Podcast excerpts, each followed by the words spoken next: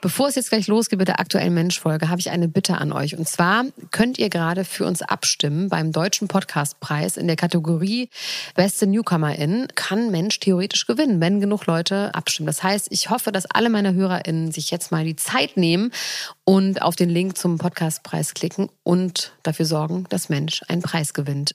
Den Link dazu findet ihr in den Show Notes. So, würde mich wirklich sehr, sehr freuen. Der Heiko bestimmt auch. Danke, ihr süßen Mäuse. Und jetzt geht's los mit der Folge.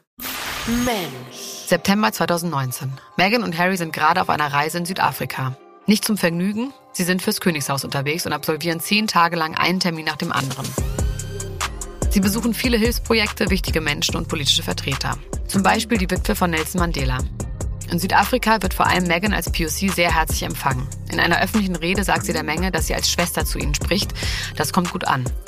Mit dabei der vier Monate alte Sohn Archie. Es ist die erste offizielle Reise als Familie. Ebenfalls mit dabei Tom Bradby, ein britischer Journalist, den Harry und sein Bruder William schon seit über 20 Jahren kennen. Er ist ein guter Freund der Familie, war auch auf beiden Hochzeiten. Tom hat den Auftrag, Harry und Meghan mit der Kamera zu begleiten. Dabei führt er auch immer wieder Interviews zu zweit oder alleine. Daraus soll im Nachhinein für den Fernsehsender ITV die Doku Harry und Meghan in African Journey entstehen. Er ist als Freund natürlich aber auch immer ganz nah dran. Tom trifft Meghan alleine im Garten vom Hotel. Sie trägt einen beigen Trenchcoat. Tom stellt ihr eine einfache Frage. Wie geht's dir eigentlich? Megan schweigt ein paar Sekunden und dann bricht es aus ihr heraus. Die Hochzeit ist jetzt etwas mehr als ein Jahr her. Seitdem lebt sie ihr Leben als Teil der Königsfamilie. Und das hat Spuren hinterlassen. It's um, hard. Know, I don't think anybody can understand that. But I, in all fairness, I, I had no idea, which probably sounds difficult to understand here. But when I um, when I first met my now husband, my friends were really happy because I was so happy. But my British friend said to me, I'm sure he's great, but you shouldn't do it because the British tabloids will destroy your life. And I very naively, I'm American, we don't have that there. What are you talking about? That doesn't make any sense. I'm not in tabloids. I didn't get it. So it's, um, yeah, it's been complicated. Zusammengefasst sagt sie, dass die Medien ihr das Leben sehr schwer gemacht haben. Britische Freunde haben sie vor der Hochzeit gewarnt, dass die britische Klatschpresse ihr Leben zerstören wird. Megan bedankt sich danach noch bei Tom dafür, dass er sie gefragt hat, wie es ihr geht. Das fragt man mich nicht so oft, ergänzt sie. Nach der Reise wird die Doku veröffentlicht. Danach reden alle nur über diesen einen Ausschnitt. Megan sagt später, dass sie diese Szene gar nicht mehr auf dem Schirm hatte, weil sie dachte, die wird eh rausgeschnitten. Warum diese kurze Szene so ungewöhnlich ist? Im Königshaus beschwert man sich nicht, man steckt einfach ein und schweigt. Never complain, never explain ist das Motto. Und man redet auf gar keinen Fall über Gefühle. So läuft das seit Jahrhunderten und so soll es auch bitte bleiben. Megan bricht damit. Sie sagt ehrlich, wie es ihr geht und das auch noch vor Kameras. Außerdem macht sie dem Königshaus indirekt Vorwürfe, auch etwas, was ein Royal niemals machen würde. Danach gibt es wieder zwei Lager, die, die mit ihr fühlen und die, die sie dafür hassen. Heute kann man sagen, dieses Interview mit Tom Bradby ist der Anfang vom Ende. Knapp ein halbes Jahr später werden Harry und Meghan Großbritannien und die Königsfamilie hinter sich lassen.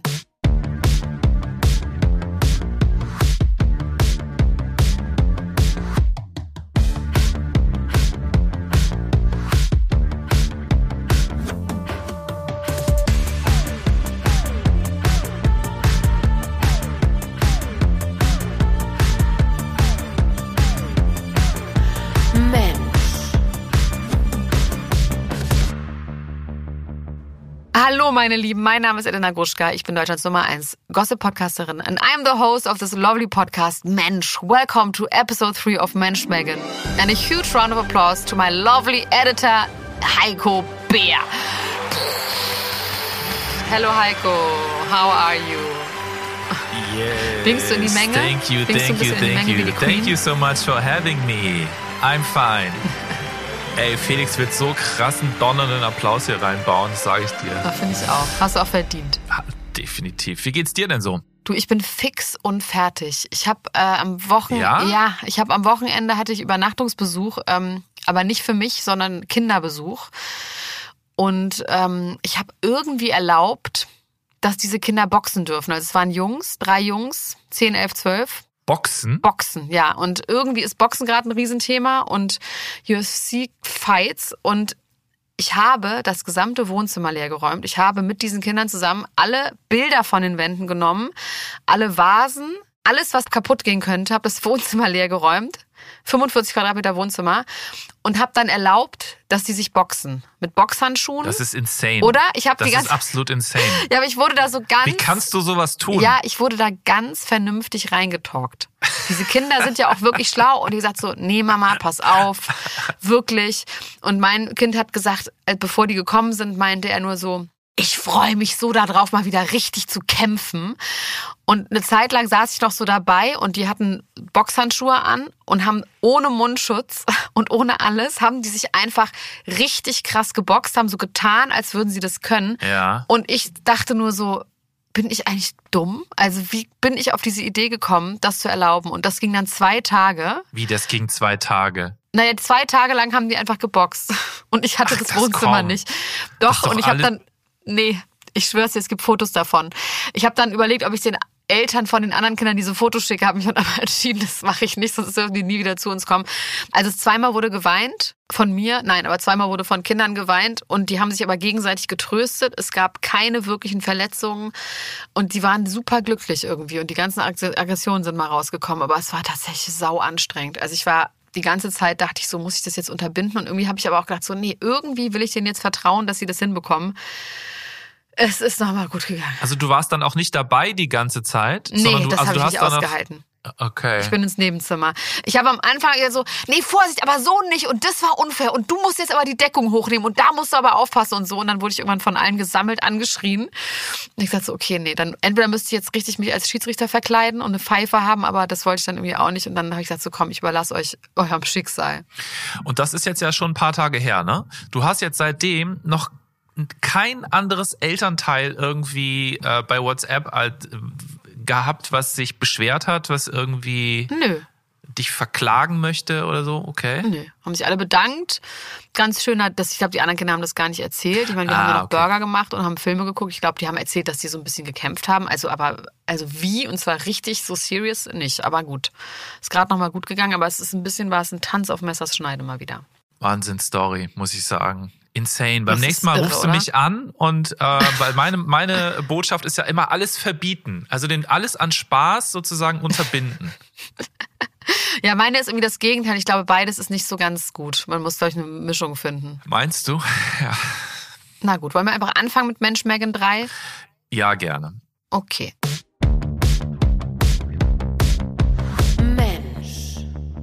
Also, heute geht es um all das, was nach der Hochzeit passiert und was letztendlich zum Bruch zwischen Harry und Meghan und der Königsfamilie führt. Also zwischen Mai 2018 und Januar 2020. Und wie das gerade in dem Ausschnitt schon rüberkam, wird es wieder ganz viel um die britischen Medien gehen. Während alle Meghan nach der Hochzeit auch toll finden, kippt die Stimme und sie bekommt einen Shitstorm nach dem anderen.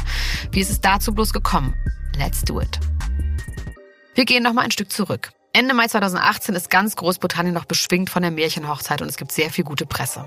Harry und Meghan wirken wie das Vorzeigepaar, das es schaffen kann, das Königshaus aufzulockern und zu modernisieren. Meghan geht jetzt regelmäßig zu offiziellen Terminen, auch da stellt sie sich gut an. Im September bringt sie ein Kochbuch raus. Innerhalb der Königsfamilie soll es aber damals schon kriseln. Die Öffentlichkeit bekommt zu dem Zeitpunkt aber noch nichts davon mit. In der Netflix-Doku Meghan und Harry erzählt Meghan, dass es aber schon bei dem ersten Aufeinandertreffen mit William und Kate große, ich sag mal, kulturelle Unterschiede gibt. In ripped jeans and I was barefoot. It's like I was a hugger. I've always been a hugger. I didn't realize that that is really jarring for a lot of Brits. Vor allem William findet ihre ungestüme amerikanische Art etwas befremdlich. Und dann kommt es ein paar Tage vor der Hochzeit zu einem Streit zwischen Kate und Meghan. Das war ja bei uns auch so, ne? Bei uns beiden? Ja, ich erinnere mich. Du bist ja auch eine ganz, ganz große Haggerin, als wir uns das erste Mal kennengelernt haben. Und ich bin ja mehr so der äh, so mit verschränkten Armen nickende. Und Stimmt. ähm, da war so deine isländische Art, die war für mich auch sehr befremdlich erstmal. Aber die Isländer sind tatsächlich wirklich auch gar keine Hagger.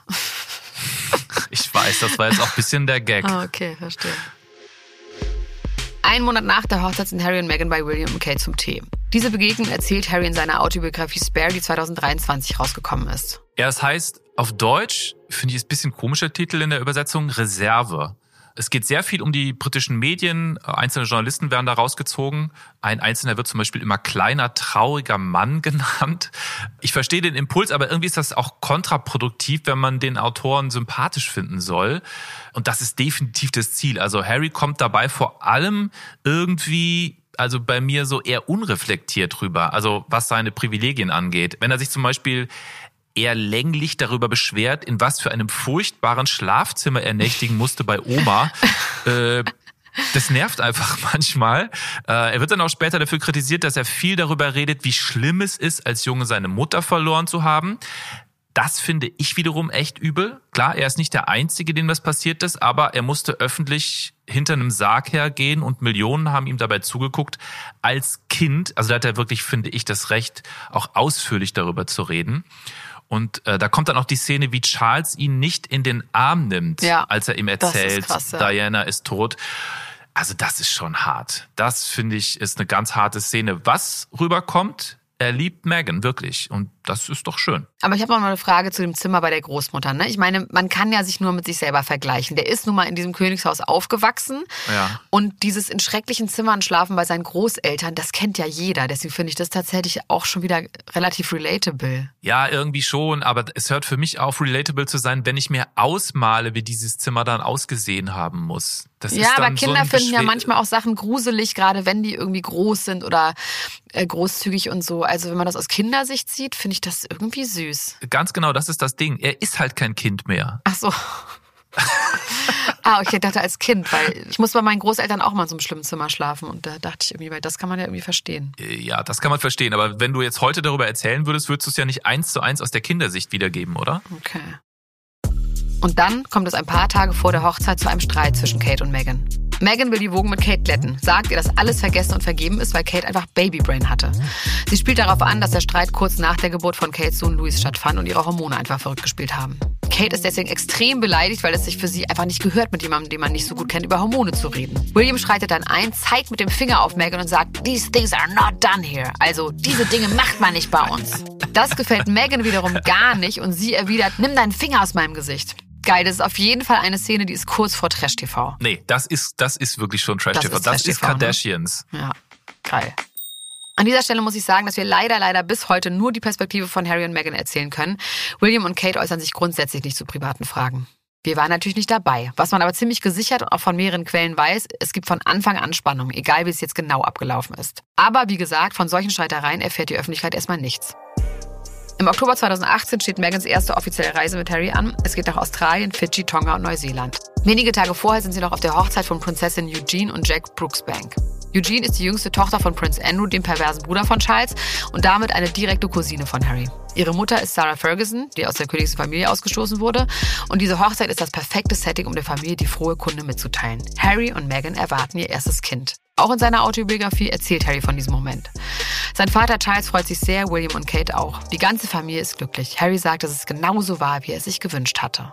Aber es gibt auch Leute, die haben gesagt, die haben der Eugene den Moment gestohlen, oder? Auf einer Hochzeit eine Schwangerschaft zu verkünden, ist auch nicht die feine Art. Nee, also ich meine, es gibt doch so viele Regeln bei diesen Leuten. Das ist doch jetzt mal eine sehr einleuchtende Regel, dass man das da nicht macht, oder? Finde ich auch. Ja. Aber Eugene fand es irgendwie nicht schlimm. Deswegen, okay, finde ich das auch okay. Mitte Oktober geht dann die Reise los. Harry und Meghan sind etwas mehr als zwei Wochen unterwegs und absolvieren über 75 Termine. Direkt am Anfang verkünden sie dann öffentlich die Schwangerschaft von Meghan. Der Zeitpunkt ist aber nicht ganz freiwillig gewählt.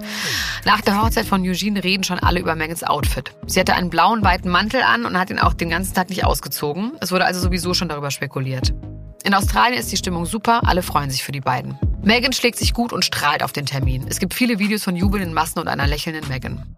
Meghan wirkt aber fast schon ein bisschen zu perfekt. Folgende Story geht damals zum Beispiel durch die Medien. Das Paar besucht am zweiten Tag der Reise eine Farm. Meghan bringt dem Farmern Bananenbrot mit Schokostückchen und Ingwer mit, was sie angeblich selbst am Abend vorher gebacken hat.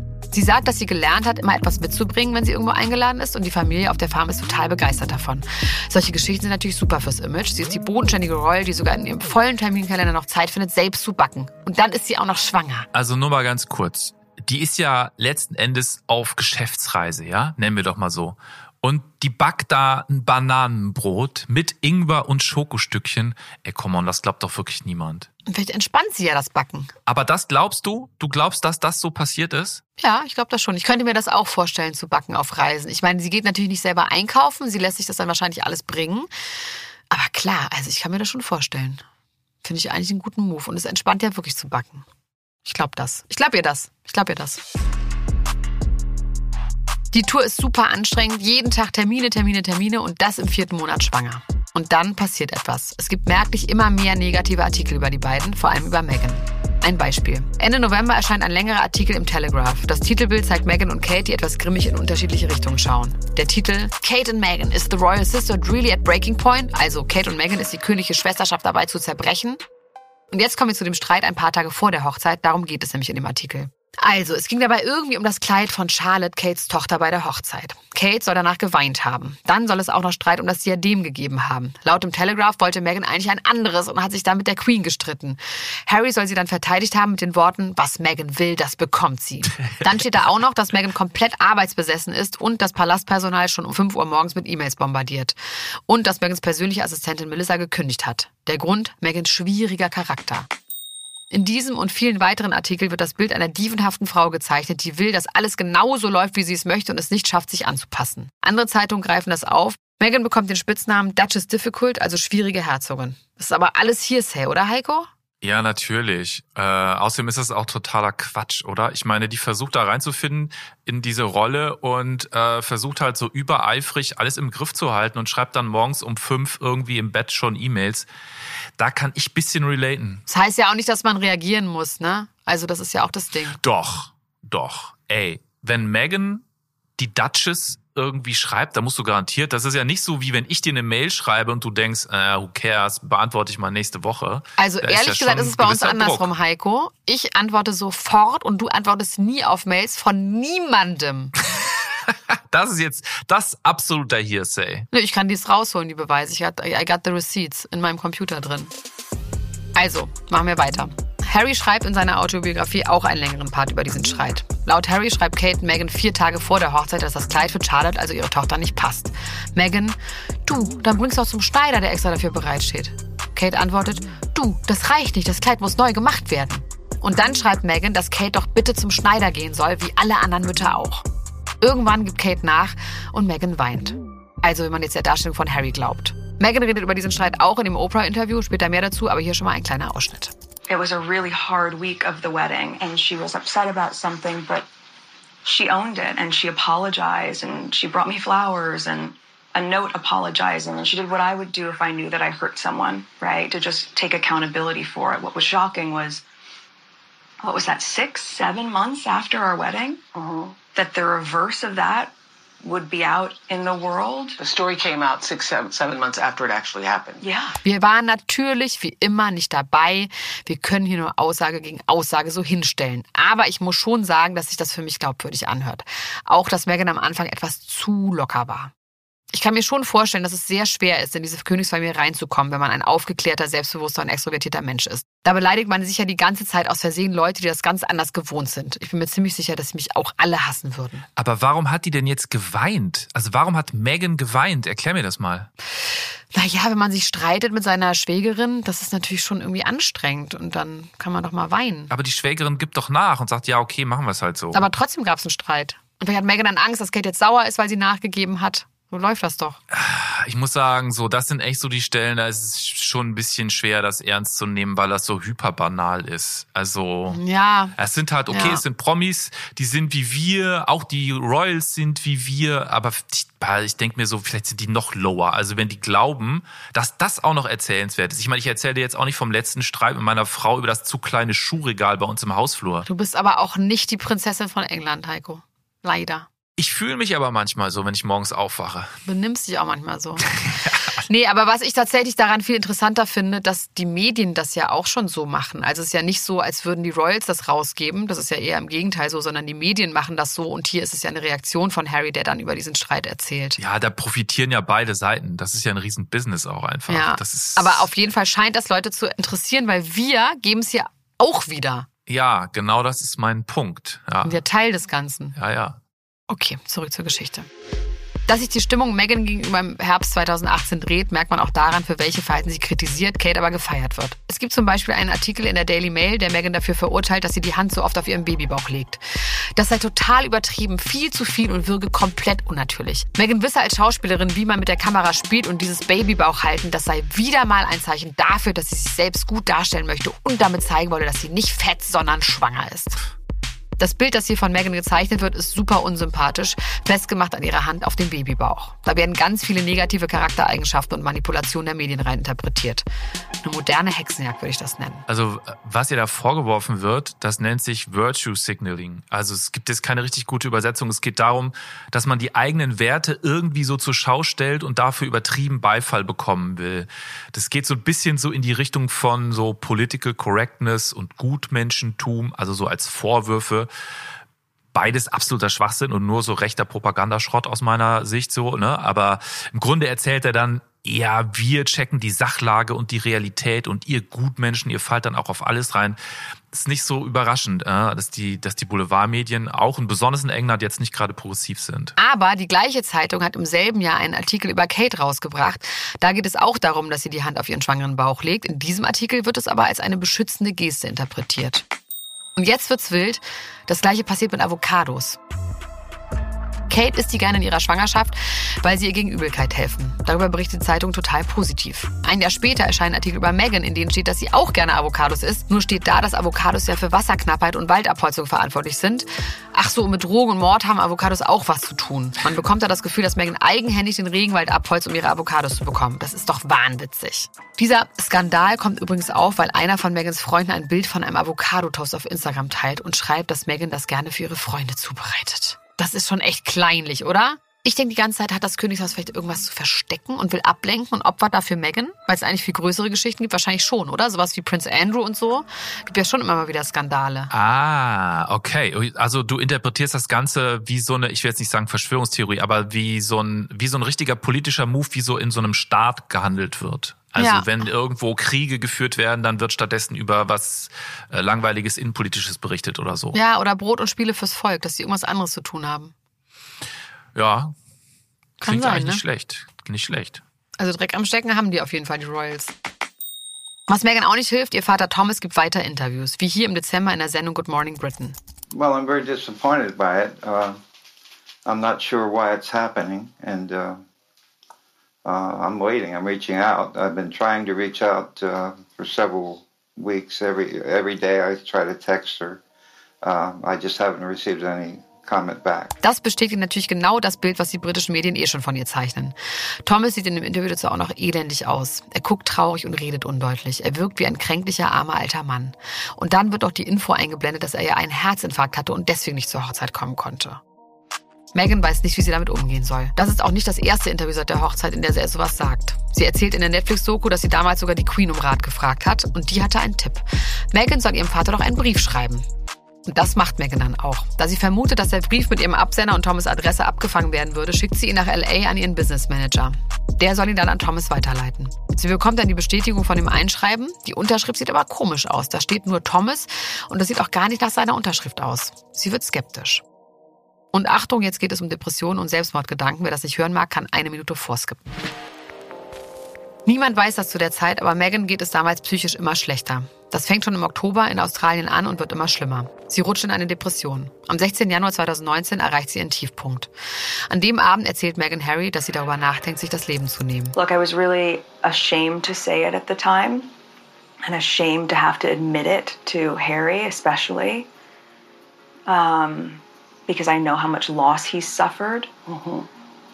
But I knew that if I didn't say it, that I would do it. And I, I just didn't. I just didn't want to be alive anymore. So erzählt sie das später bei Oprah. Die beiden sind bei der Premiere des Cirque du Soleil-Stücks Totem in der Royal Albert Hall in London eingeladen. Harry will Meghan in dem Zustand nicht mitnehmen. Sie besteht aber darauf, sagt, dass sie Angst hat, sich etwas anzutun, wenn er sie alleine lässt. Als die Lichter ausgehen und die Show beginnt, fängt sie an zu weinen. Wenn man diese Geschichte kennt und die Videos von dem Abend sieht, kann man da schon reinlesen, dass da was nicht stimmt, finde ich. Megan erscheint in einem blau glitzernden Kleid und lächelt, ihre Augen sehen aber irgendwie leer aus. Harry klammert sich die ganze Zeit an ihre Hand und sieht auch abwesend und traurig aus. Ohne das zu wissen, könnte man aber auch denken, dass die beiden einfach müde sind. Also ich weiß nicht, ob man das so sagen kann. Ich meine, das ist doch voll das krasse reininterpretieren jetzt in so ein Video, oder? Also gerade bei so psychischen Problemen, so aus der Entfernung, was zu, zu sagen, also jetzt so ein Video mit leeren Augen wirst du bei mir auch immer finden, oder? Ja, aber es ist auch meine Aufgabe, da was rein zu interpretieren. Deswegen sitze ich hier ja. Dafür werde ich ja bezahlt. Um Megan zu helfen, veröffentlichen ihre fünf engsten Freundinnen kurze Zeit später einen Artikel in der amerikanischen Zeitschrift People. Darin wollen sie die echte Meghan zeigen. Sie sagen, dass das, was über Meghan geschrieben wird, Lügen sind und dass die Version, die von ihr gezeichnet wird, falsch ist. Außerdem äußern sie Sorge darüber, was die Negativschlagzeilen mit der schwangeren Meghan machen. Meghan sei ein sehr herzlicher, empathischer und fürsorglicher Mensch. Sie interessiere sich sehr für andere, möchte immer wissen, wie es den anderen geht, bevor sie von sich erzählt. Sie versuchen auch, die Geschichte um ihren Vater richtig zu stellen, sagen, dass er es ist, der sich um nicht bei Meghan gemeldet hat und nicht andersrum. Ob der Artikel einen Effekt hat, ist unklar. Denn noch im gleichen Monat gibt es neue Negativschlagzeilen. Für sie die schlimmsten bisher. Ihr absoluter Albtraum wird wahr. Die Zeitung The Mail on Sunday veröffentlicht Megans privaten Brief an ihren Vater. Grauenhafte Vorstellung. Wo die den herhaben, unklar. Und einige Passagen sind geschwärzt. Megan trifft das sehr hart. In der Presse wird der Brief ausgeschlachtet. Es soll der Beweis dafür sein, dass Megans Familie komplett zerstritten ist. Megan sagt, dass die geschwärzten Passagen genau die Stellen sind, in denen sie versöhnlich ist und ihrem Vater Frieden wünscht. Und die Stellen, in denen sie ihm erklärt, wie die Medien ihn manipuliert haben. Das ist ein Bitch-Move. Megan möchte die Zeitschrift verständlicherweise sofort verklagen. Das Königshaus ist dagegen. Wir erinnern uns, der Umgang mit den Medien, never complain, never explain. Megan macht Druck beim Königshaus, dass die was unternehmen sollen. Wir kümmern uns, wird ihr gesagt. Und dann passiert erstmal nichts. Ja, also dieses Never Complain, Never Explain ist übrigens übernommen vom Königshaus. Das wird in England überall sonst auch praktiziert, wo es so um Traditionen und Gehorsam und so Standesdenken geht. Also sprich Militär.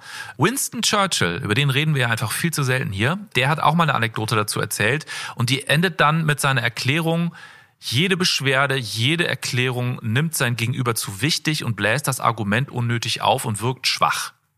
Also ist kein Wunder, dass diese Haltung übrigens auch so in so Männersphären so abgefeiert wird im Netz, wo so stoisch Schweigen immer noch so als geiler Move gilt. Aber weißt du, wer das auch immer sagt? Nee. Kate Moss. Echt? Ja gut, die ist Engländerin. Genau, und die hat noch nie negative Presse über sich kommentiert. Und damit ist sie auch gut gefahren. Die hat noch nie negative Presse über sich kommentiert? Nee. Hat die nicht noch, also ich sag mal, fast schon im Herbst ihrer Karriere irgendwie so, äh, gab es da nicht so Bilder mit ihr mit Drogen, wo sie offensichtlich konsumiert hat? Ja, mit Pete Doherty. Ja, Hat genau. sie nicht kommentiert. Nee. Ah, okay. Ja, Das ist schon geil. Wenn man das so durchzieht, ha- hat das irgendwie auch was. ja, ja, wenn man das Also es ist eine Funken Wahrheit dran auf jeden Fall. Ja, ja, ja. Es passt irgendwie, finde ich, so überhaupt gar nicht so in die Zeit mehr, oder? Aber Ja, aber ich glaube, in Bezug auf Klatschpresse ist so ein bisschen das Gleiche ist ja Don't Feed the Trolls, ne? Ja. Fände ich gut, wenn die Queen das gesagt hätte. ja, Bezogen auf die Presse finde ich es irgendwie verständlich, aber in Bezug aufs eigene Leben natürlich nicht. naja. In den Medien wird Meghan auf jeden Fall weiter kritisiert. Das nächste Thema, ihre Babyparty in New York. Da fliegt sie Mitte Februar hin, um ihre engsten Freunde zu treffen. Und The Daily Mail schreibt danach einen Artikel und rechnet minutiös zusammen, was das alles gekostet haben soll. Da stehen neben dem teuren Privatjet auch Preise für Blumen, ihren Tee und die Macarons, die sie gegessen hat. Und dann wird noch zusammengerechnet, was die verschiedenen Geschenke gekostet haben, die sie bekommen hat. Wenn man das liest, dann entsteht das Gefühl, dass Meghan einen sehr teuren Geschmack hat und das Geld mit vollen Händen ausgibt. Unter dem Artikel findet man auch extrem viele Hasskommentare. Sowas wie, kann sich das Königshaus Meghan und ihren teuren Geschmack überhaupt leisten? Andere Kommentare nennen Harry einen Loser, weil er sie geheiratet hat. Was allerdings nicht erwähnt wird, der Flug und das Hotel wurden von George und Amal Clooney und Serena Williams gezahlt. Der britische Steuerzahler wurde dadurch also nicht belastet. Machen wir eigentlich mal äh, eine Folge über das absolute Power-Couple George Clooney und Amal Clooney? Hm, kann ich mir gut vorstellen. Aber als Couple dann, ne? Aber als, als Couple. Aber vielleicht sind die auch einfach viel zu sympathisch und super. Ich habe, glaube ich, noch nie was Schlechtes gehört. Also ich kenne so viele kranke Gerüchte, aber die will ich auch nicht wiederholen. Also da geht's wirklich um Darknet-Trash. Okay. Um Abstand von dem Ganzen zu bekommen, ziehen Harry und Meghan im April um ins Frogmore Cottage. Das Landhaus aus dem 17. Jahrhundert liegt auf dem Gelände von Schloss Windsor, knapp 40 Kilometer entfernt von London. Hier haben sie auch geheiratet. Woher, fragst du dich natürlich völlig zu Recht, liebe Elena, woher kommt eigentlich der Name Frogmore? Ich will's dir sagen. Ich weiß es nicht. Ich weiß es gar nicht. Ich kann's. Pass auf. Schnall dich an. 1875 frühstückt hier Königin Victoria und sagt, Huch, hier sind ja voll viele Frösche. Zack, Frogmore. Faszinierende Info, oder? Also es sind einfach sehr viele Frösche Genial. in der Umgebung und deswegen heißt das Ding so, wirst du wahrscheinlich nie wieder vergessen. Und man hat direkt auch so ein bisschen so ein Bild vor Augen, wie die da sitzen und es quakt alles mit so Rosen im Teich.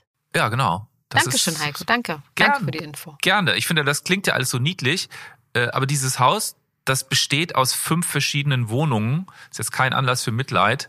Äh, ein paar Tage nach dem Umzug, da kommt äh, Harrys und Megans Sohn Archie Harrison Mountbatten Windsor zur Welt.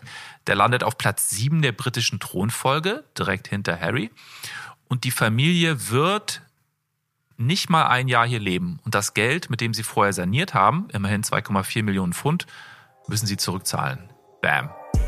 Und natürlich, wie die Hochzeit, ist auch die Geburt ein öffentliches Ereignis. Menschenmengen laufen zum Palast, die Geburt wird in den Nachrichten verkündet, Reporter stehen vor dem Krankenhaus und berichten. Und ein Fun Fact, Harry hat gar keinen Nachnamen. In der Geburtsurkunde von Archie steht als voller Name des Vaters His Royal Highness Henry Charles Albert David Duke of Sussex.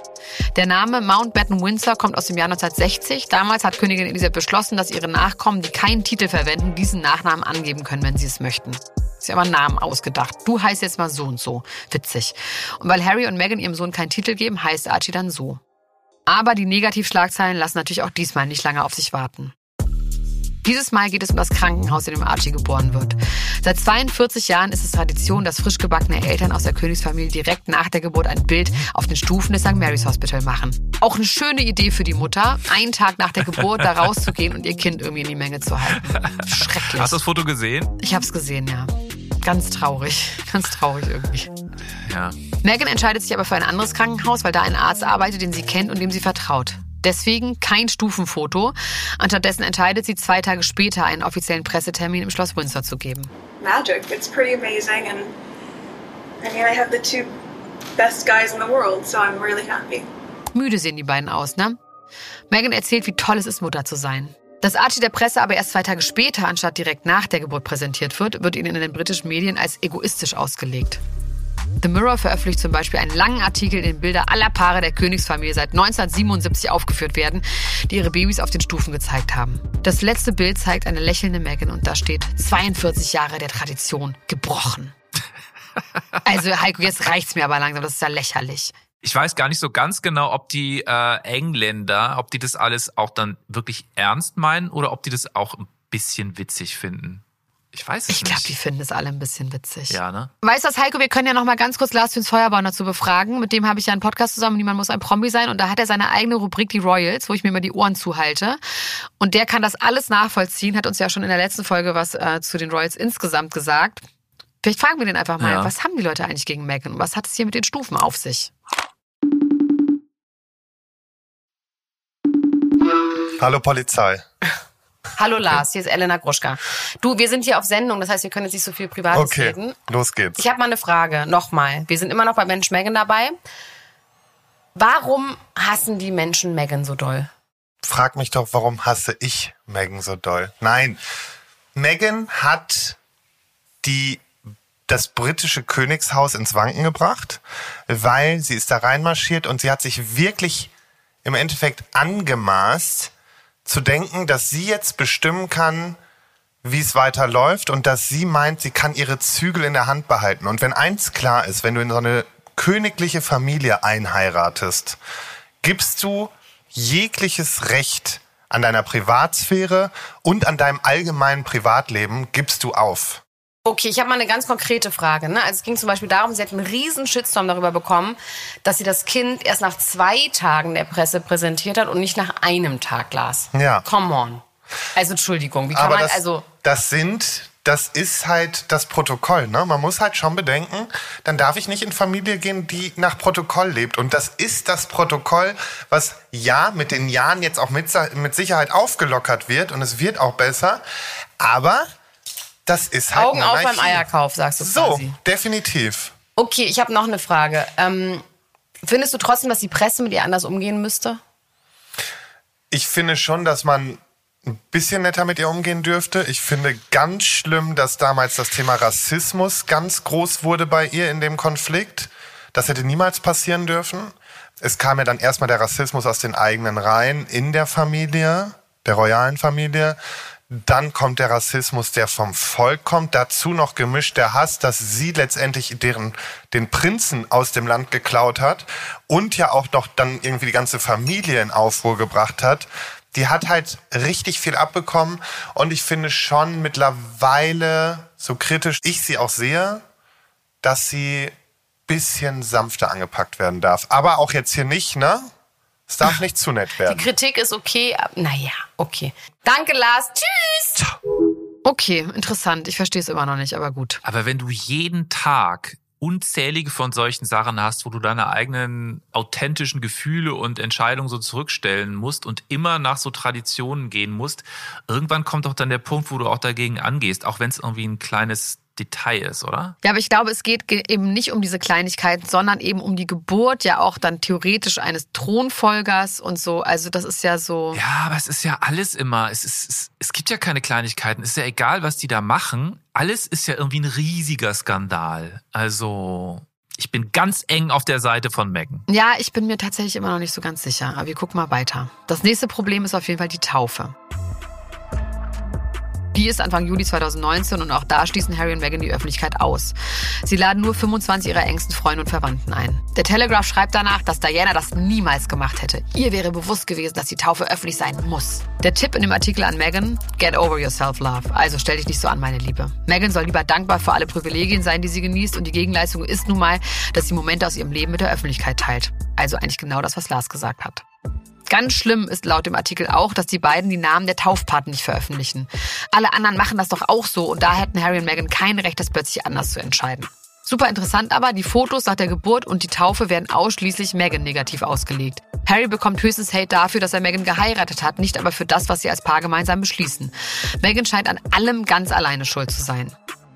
Nach der Taufe besucht Meghan mit Baby Archie Harry bei einem Polospiel. Danach wieder ein Skandal. Meghan hält angeblich Archie falsch. Er ist knapp zwei Monate alt und es wird kritisiert, dass sie seinen Kopf nicht gut genug hält. Das sei gefährlich. Und er hat keinen Sonnenhut auf. Außerdem sieht sie anscheinend total unbeholfen aus. Nicht so wie Kate natürlich. Das wird alles als Beweis dafür gesehen, dass Meghan keinen Mutterinstinkt hat. Wie bei Britney, ne? Eh viele Parallelen wie bei Britney, oder Heiko? Eigentlich schon, aber auch viele Parallelen zum Kinderspielplatz, oder? Wo du abgejudged wirst von anderen Eltern. Ja, Also, grauenhaft. Ganz schrecklich. Die- Also da tut sie mir echt leid. Und absurd ist auch, wie teilweise die gleichen Dinge bei Kate und Meghan anders dargestellt werden. Das heißt, es braucht nicht immer Fakten. Alles kann so interpretiert werden, dass es am Ende schlecht aussieht. Und zwar schlecht für Meghan. Also, was ich hier gerade auf jeden Fall für mein Leben lerne, werde niemals Zielscheibe der britischen Klatschpresse. Wenn du da einmal im Fokus bist, ciao. Ciao einfach. Ja, total. Also ehrlich gesagt, das nervt ja wirklich schon so krass, wenn man gar nicht selber betroffen ist, dieses Bashing. Ich kann mir gar nicht so richtig vorstellen, was es mit einem macht, aber wir müssen jetzt mal schon vielleicht ganz kurz über das britische Pressesystem sprechen. Das ist nämlich anders als hier bei uns. Also Erstmal ist Tageszeitung lesen wichtiger in England. Es gibt mehr Zeitungen, es gibt mehr Konkurrenz, es gibt mehr LeserInnen, auch 23, 24 noch. Also auch wenn klar ist, die Zahlen sinken natürlich, das ist ja weltweit so. Aber weil mehr Konkurrenz eben auch mehr Sensationsgeheische. Also ich würde jetzt sagen, in Deutschland gibt es natürlich auch so Boulevardtendenzen. Ja, also keine Ahnung, in der FAZ oder im Spiegel liest du auch mal unwichtigen Quatsch über Promis. In England ist das aber viel krasser. Da wird so im Politikteil so ganz seriös gearbeitet und dann kommt im Boulevardteil der asozialste Hate auf irgendwelche Promis. Also halt auch in superbürgerlichen Medien. Und es gibt keine gesetzliche Regulierung. Also in Deutschland gibt es ja die Pressefreiheit, steht im Grundgesetz. Dann gibt es auch noch so Landespressegesetze. Da gibt es halt auch Pflichten für, für die Presse und das fehlt alles in Großbritannien. Also wir haben ja hier schon oft über die Daily Mail gesprochen. Äh, Es gibt die Sun. Ich glaube, es ist klar geworden, dass da viel brutaler geschrieben wird jetzt als bei uns. Also ich habe ja zuletzt die Dokus über Robbie Williams und über äh, David Beckham geguckt. Hast du die auch gesehen? Ja. Ich finde, eine Sache, die da immer mitkommt, ist wirklich auch, was für ein asoziales Pack die britische Presse ist, oder? Also bei mir kommt das zumindest so an. Ja, unempathisch Voll. auch. Also Einfach. es kommt noch was Wichtiges. Ähm, die Berichterstattung über die Royals in, in Großbritannien, die ist unglaublich wichtig. Da gibt es ein extra System, was dafür eingeführt wurde. Also es gibt eine Gruppe von Journalisten, die haben Exklusivrecht über die Royals zu berichten. Und das heißt dann, The Royal Rota. Also die haben auch einen Pass, den die vorzeigen können. Und die Mitglieder der Royal Rota, die dürfen als einzige bei bestimmten Events der Royals dabei sein. Und die, die eingeladen sind, die haben dann die Pflicht, ihr gesamtes Material mit Royal Rota Journalisten zu teilen. Ganz kompliziert. Da gehören dann eben so die, ja, die großen Tabloids zu und äh, das sind einfach die Zeitungen, die so krass negativ über Meghan berichten. Also du kannst davon ausgehen, wenn jetzt da Leute von der Royal Rota dich hassen, kommst du da nicht so leicht wieder raus. Und es gibt keine Möglichkeit, an Exklusivinformationen über die Royals zu bekommen, wenn man eben kein Teil der Royal Rota ist. Die teilen nur miteinander, nicht mit unabhängigen Journalisten oder anderen Zeitungen. Harry und Meghan haben explizit über die Royal Rota gesprochen, also öffentlich, und haben gesagt, ey, dieses System ist 40 Jahre her, bisschen Zeit vor Internet, vor Social Media und dem ganzen Irrsinn, wird Zeit, das irgendwie mal ein bisschen so zu überarbeiten. Das kommt halt aus einer, wirklich aus einer ganz anderen Zeit. Ähm, ist, aber ist, also dieser Ansatz ist komplett verpufft, weil natürlich müsste sich die komplette äh, Familie einig sein, dass man das irgendwie anders haben will. Aber die schweigen natürlich zu all dem. Ja, never complain, never explain. Ja. Okay, weiter im Text. Ende September bis Anfang Oktober reisen Harry und Meghan dann nach Südafrika. Wir sind jetzt wieder bei der Szene vom Anfang der Folge. Der Journalist Tom Bradby fragt Meghan, wie es ihr geht und sie sagt ehrlich, dass das letzte Jahr sehr schwer für sie war. Die Doku kommt Ende Oktober 2019 raus und sorgt wie angedeutet für ein Medienchaos. Auf der einen Seite entsteht sehr viel Support für Meghan. Der Hashtag We Love You Meghan verbreitet sich im Internet. Support bekommt sie vor allem aus Amerika und der POC-Community. Wie zum Beispiel hier in der amerikanischen Sendung The Real Daytime. It's kind of mirroring Princess Diana's. Yes. Yeah. Yes. We need to Because in the beginning, you remember Princess Diana when she was engaged, when uh, she was getting married, you saw this really happy, excited, vivacious woman. And it's the same thing with Meghan Markle. You know, she's a feminist. You know, she's very, she's very uh, strongly opinionated. Now, in a way, she looks just broken. Aber auf der anderen Seite ist wieder der Hass, vor allem wieder der britischen Printmedien, dafür, dass sie so schwach sei und rumweint. Auch die New York Post stellt sie als verwöhnt dar und titelt Save Your Tears, also spar dir deine Tränen. Ihr größter Kritiker, Piers Morgan, gibt ein Interview in einem Printmedium. Ja, also übersetzt äh, ist das, sie hat gerade eine Woche mit einigen der ärmsten Menschen der Welt verbracht und schafft es trotzdem, alles auf sich zu beziehen, indem sie sagt, niemand fragt mich, wie es mir geht. Tja, du bist eine privilegierte Prinzessin, um Gottes Willen, wechsle mal deine Perspektive. Also das ist die Meinung von Piers Morgan. Der ist ziemlich bekannt in England. Der hat einiges an Stress gemacht. Äh, Wir reden aber später nochmal ausführlich über den. Also mir reizt jetzt Heiko. Und Harry und Meghan reicht's auch. Sie verklagen The Mail on Sunday, die Zeitschrift, die den privaten Brief von Meghan an ihren Vater veröffentlicht hat. Die beiden suchen eine Anwältin auf und lassen sich beraten, ohne das Königshaus darüber zu informieren. Im gleichen Monat veröffentlicht Harry ein Statement auf ihrer offiziellen Website. Da schreibt er, dass Meghan im letzten Jahr das Opfer einer rücksichtslosen Kampagne der Medien geworden ist und dass er Megans Leiden lange genug zugeschaut hat, jetzt handeln wird, eben mit einer Klage gegen die Mail on Sunday. Seine größte Angst ist es, dass die Geschichte sich wiederholt. Damit meint er natürlich die Geschichte seiner Mutter Diana, die von den Medien auch nicht mehr wie ein Mensch behandelt wurde und letztendlich durch die Medien bei der Flucht vor Paparazzi getötet wurde. Also er sagt ja nicht explizit wie bei meiner Mutter oder so, aber er hat öfter so Formulierungen wie ich will nicht, dass sich diese Geschichte wiederholt. Ich finde das immer so ominös und irgendwann auch bisschen viel, ehrlich gesagt. Findest du nicht? Naja, da ist immerhin seine Mutter gestorben. Ne? Ich weiß nicht, ob man das irgendwie vergisst oder ob dann man sagt, jetzt ist mal gut jetzt. Nee, ich sag nicht, dass man das vergisst, aber also er deutet ja immer so an, dass es kurz davor ist, jetzt mit seiner Frau, dass sich die Geschichte wiederholt. Also es ist ja schon eine ganz andere Geschichte erstmal. Ja. Ich glaube nicht, dass die Angst ist, dass sie genauso ums Leben kommt, aber dass sie irgendwie durch den Einfluss der Presse ums Leben kommt, entweder direkt oder indirekt. Das ist ja seine Sorge. Und ich finde, da sind wir jetzt ja auch gar nicht so weit von weg. Ja, okay, klar. Ich meine, der ist traumatisiert durch den Tod äh, seiner Mutter. Jetzt sagt seine Frau, dass sie zwischenzeitlich irgendwie auch nicht mehr leben möchte. Ja. Es ist, äh, ja. Nach ihrer Klage gegen die Mail on Sunday wird ein Verfahren eingeleitet. Hierzu wird auch der Journalist vernommen, der den Artikel über den Brief von Megans Vater geschrieben hat. Edward Verity heißt der. Und fasten your seatbelt, Heiko. Ja. Der sagt, dass er den Brief von jemandem aus dem Königshaus bekommen hat. Von einem Senior Member of the Royal Household. Das ist krass. Ja, wir wissen ja, es gibt nicht so viele Senior Members. Harry und Meghan entscheiden dann, Weihnachten nicht mit dem Rest der Königsfamilie zu feiern. Verständlich, würde ich sagen. Stattdessen nehmen sie sich sechs Wochen frei von ihren Pflichten und fahren zusammen mit Megans Mutter nach Vancouver Island in Kanada in eine Villa direkt am Meer. Und dort konkretisieren sie ihren Plan. Die beiden wollen Abstand. Ich gebe das jetzt mal so wieder, wie sie das in der Netflix-Doku erzählen. Harry und Meghan möchten raus aus Großbritannien, raus aus dem Einzugsgebiet der Royal Rota. Die Idee wegzuziehen begleitet sie schon über ein Jahr. Aber sie wollen nicht raus aus der Königsfamilie. Sie wollen weiter für die Queen arbeiten, auf Events gehen und sich sozial engagieren. Damit aber keiner mehr damit kommen kann, dass sie ja aber vom Volk bezahlt werden, wollen sie sich finanziell unabhängig machen. Mit einem Bein drin und mit einem Bein draußen, so wird das oft genannt. Nach Weihnachten schlägt Harry den Plan seinem Vater Charles vor. Der sagt ihm, dass er das gerne schriftlich sehen möchte. Das ist geil. Harry will das erst nicht, schickt ihm dann aber eine E-Mail. Darin steht zum Beispiel, dass sie für mindestens zwei Jahre wegziehen wollen und dass Harry und Meghan im schlimmsten Fall, wenn das Königshaus das nicht akzeptiert, auch bereit wären, auf ihre Titel zu verzichten. Laut Harry stand diese Information ausschließlich in der E-Mail an seinen Vater, sonst nirgendwo. Harry möchte auch mit der Queen über die Umzugspläne reden. Er ruft sie an und die beiden machen aus, dass sie sich Anfang Januar zum Teetrinken treffen. Sie sagt Harry, dass sie in der Woche noch keine Termine hat. Kurz nach ihrer Landung in England bekommt Harry aber einen Anruf von einer der Private Secretaries der Queen. Die Queen habe jetzt doch keine Zeit, sich mit ihm zu treffen und sei die ganze Woche auch ganz doll beschäftigt. Harry ruft sie direkt danach an und sie bestätigt das. Und am gleichen Nachmittag stehen die Umzugspläne von Harry und Meghan überall in den britischen Medien. Auch, dass sie bereit wären, auf ihre Titel zu verzichten. Da Harry ja beteuert, dass diese Information ausschließlich in der E-Mail an seinen Vater stand, ist er sich sicher, dass all diese Informationen aus dem Königshaus selbst an die Presse geleakt wurden, vom eigenen Vater verraten.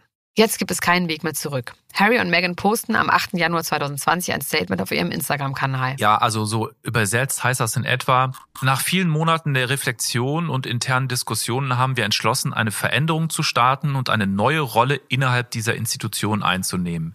Wir haben vor, als Senior Members der Royal Family zurückzutreten und finanziell unabhängig zu arbeiten, während wir weiterhin Her Majesty the Queen unterstützen ja, das ist alles immer so staatstragend, ne? aber das ist eigentlich genau das, was wir ja eben gerade schon besprochen haben.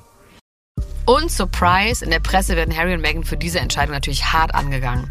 Das Klatschblatt The Sun titelt Maxit. Damit ist auch ganz klar, wer für die Presse schuld ist. Beiden wird das Ganze als egoistisch ausgelegt. Außerdem sollen die beiden niemanden aus der Königsfamilie vorher informiert haben. Die arme Queen sei aus allen Wolken gefallen. Harry und Meghan sagen, dass das nicht stimmt. Wir können es nicht genau wissen, aber in dem Fall glaube ich das Harry und Meghan. Harry verlangt danach ein Treffen mit den drei wichtigsten Privatsekretären. Diese Private Secretaries sind keine Familienmitglieder der Königsfamilie, trotzdem haben die sehr viel Macht. Das sind die ranghöchsten operativen Mitglieder des königlichen Haushalts und damit der wichtigste Kommunikationskanal zwischen den Monarchen und der Regierung. Das Treffen wird abgelehnt. Als Meghan dann aber aus England zurück nach Kanada reist, um bei Archie zu sein, kann es plötzlich doch stattfinden. Natürlich vermittelt das das Gefühl, dass Meghan nicht dabei sein sollte und deswegen abgewartet wurde, bis sie weg ist. Es ist für den 13. Januar 2020 auf dem Sandringham Summit angesetzt, ein Riesenlandsitz, auf dem die königliche Familie jedes Jahr von Weihnachten bis Ende Januar lebt. Harry hat da seit seiner frühesten Kindheit jedes Jahr Weihnachten verbracht. Bei dem Treffen sollen die Umzugspläne mit allen besprochen werden. Anwesend sind die Queen, Charles, William und andere hochrangige königliche Mitglieder wie eben diese Privatsekretäre. Doch leider eskaliert das Ganze. Harrys Plan, ein Bein drin und eins draußen durchzusetzen, wird abgeschmettert. William soll seinen Bruder richtig angeschrien haben. Harrys und Megans Idee wird als Angriff auf die ganze Institution angesehen. Und die Queen saß daneben und hat nichts gesagt. Ich habe mal eine Frage. Wieso ist das eigentlich ein Angriff auf die gesamte Monarchie? Also, das ist doch im besten Fall der Bruder des zukünftigen Königs, oder? Also der Jüngere. Also wenn jetzt William stirbt und dann Harry dran wäre, dann wird ja sowieso alles nochmal irgendwie anders und über Bord geworfen. Aber wieso genau ist das eigentlich ein Angriff auf die gesamte Monarchie? Also ich glaube, man kann das hier so ein bisschen so wie auch in normalen Familien sehen. Es gibt auch manchmal so Sachen, die von Generation zu Generation weitergegeben werden. Also wie so auch Familientrauma oder sowas. Und wenn einer da plötzlich rausgeht, dann wird ja dein ganzes Leben plötzlich dann auch in Frage gestellt. Also vielleicht denkt sich William, ich habe aber auch keinen Bock mehr und dann müsste ich ja auch rausgehen. Also das ist ja oft was, was dann auslöst, wenn einer aussteht in der Familie. Ach so, dass es so eine Kettenreaktion gibt und am Ende dann tatsächlich alle umkippen. Ja. Ah, okay. Ja, weil William denkt sich vielleicht, und deswegen ist er, glaube ich, auch so sauer, ich habe da doch auch keinen Bock drauf und ich zieh durch er ist halt mehr so wie sein Vater und Harry ist mehr so wie seine Mutter. William ist ja wahrscheinlich auch unglücklich, ne? Also ich meine offensichtlich, sonst schreit man ja seinen Bruder nicht so an. Ja, vielleicht war das auch nur so ein bisschen interner Stress, oder? Also ich meine, so an Weihnachten wird doch eh immer geschrien und alles Mögliche kommt auf den Tisch. Ja, das stimmt. Das stimmt. Die Medien berichten natürlich auch über dieses Treffen, woher sie diese Informationen wieder hatten. Wir können es uns denken. Von den Sekretären, glaube ich. Nicht von den Senior Members selber? Ja, weiß ich nicht. Also irgendwie diese Privatsekretäre, die sind mir irgendwie ein Dorn im Auge. Wobei ich kann mir auch nicht vorstellen, dass König Charles äh, irgendwie mit so einem schmierigen Boulevardjournalisten irgendwie so auf Signal Messages hin und her schickt. Nee, ich glaube eher, das macht dann irgendwie ein Angestellter, aber ich glaube, das wird schon immer alles abgesegnet. Aber die Drecksarbeit machen dann die Privatsekretäre. Ja. Die namenlosen Privatsekretäre. Die Medien berichten, wie gesagt, über den Streit der Brüder, diesmal aber auch negativ über William. Er soll Harry quasi aus der Familie rausgemobbt haben. Nicht lange nachdem die Artikel veröffentlicht wurden, erscheint ein gemeinsames Statement der Brüder. Darin sagen sie einstimmig, dass das so nicht stimmt. Harry sagt aber bis heute, dass dieses Statement nicht von ihm stammt und seine Zitate frei erfunden wurden. Für Harry ist klar, berichten die Zeitung schlecht über seinen Bruder, stellt sich das Königshaus sofort hinter ihn und ist bereit zu lügen. Hier dazu ein Zitat aus der Netflix-Serie. They were happy to lie to protect my brother. They were never willing to tell the truth to protect us. Das ist auf jeden Fall der Moment, in dem beiden klar wird, sie müssen sofort raus, so schnell es geht.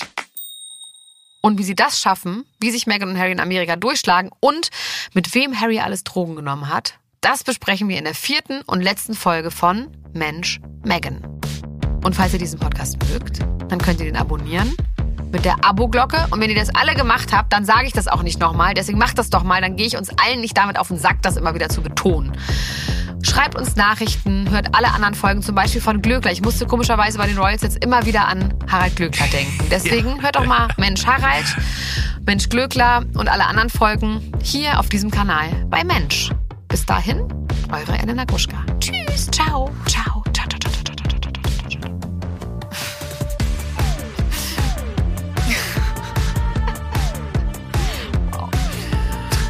Ich habe mir was ausgedacht, was ich aber nicht machen will. Nein, das ist, nee, das ist jetzt neidisch.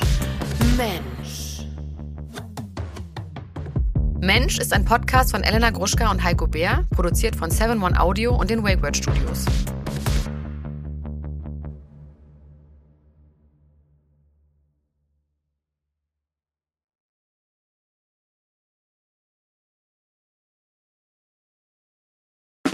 Der 7-One Audio Podcast-Tipp. Mein Name ist Paul Ripke und heute geht es um den Podcast AWFNR. Alle Wege führen nach Ruhm. Der Paul Ripke Podcast, das ist ein Gesprächspodcast für seichte Unterhaltung. Also, du lauschst zwei Menschen, manchmal auch drei, bei einem Telefonat oder einem Gespräch dabei zu, wie sie darüber labern, was in ihrer letzten Zeit so abging. Bei AWFNR rufe ich Leute aus meinem Telefonbuch, interessante Freundinnen aus aller Welt an. Neben Poldi, Lola Weipert, Bowser kommen hier auch regelmäßig Chrissy Martin und Caro Kauer zu Wort. Oder eben auch Menschen, die einfach mich begeistert haben. Jonas Deichmann war da, Jan Ulrich, mit dem habe ich gesprochen. Und grundlegend weiß ich nicht ganz genau, was da in der Zukunft passiert, aber ich rufe Leute an, die ich in der Woche vielleicht auch mal kennengelernt habe und die mich inspiriert haben, um vielleicht euch da draußen auch ein ganz klein bisschen zu inspirieren. Jedes Gespräch überrascht zumindest mich jedes Mal aufs Neue und manchmal kommt sogar dabei raus, dass ich danach mich für ein Praktikum bei Big FM bewerbe und vielleicht sogar das eine oder andere berufliche Erfolgserlebnis feiern darf. Danke, Lola, dafür. Schon mal. Also jeden Dienstag um 16.20 Uhr deutscher Zeit, 420 und so, gibt's eine neue Folge AWFNR. Und wenn du die nicht verpassen willst, dann abonniere jetzt den Podcast auf dem Podcast-Player deines Vertrauens. Viel Spaß beim Hören von Alle Wege führen nach Ruhm.